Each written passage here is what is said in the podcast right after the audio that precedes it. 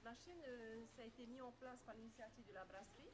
Euh, ça permet donc de recycler tout ce qui est bouteilles plastiques et canettes, moyennement donc un bon d'achat dans le magasin. La deuxième machine, elle est installée à Hyperdu. Les grandes bouteilles, vous avez un bon d'achat de 2 francs. Les petites bouteilles et les canettes, c'est 1 franc. Maintenant, euh, vous avez la possibilité c'est soit de garder la totalité en bon d'achat ou de faire des dons à des associations. Voilà. Il s'avère qu'il n'y a que 20% des bouteilles des canettes qui sont recyclées. Le reste ben, espèce dans la nature. Donc, si vous venez, vous jetez votre bouteille plastique ou canette dans la poubelle, euh, la femme de ménage, elle ne fait pas le tri.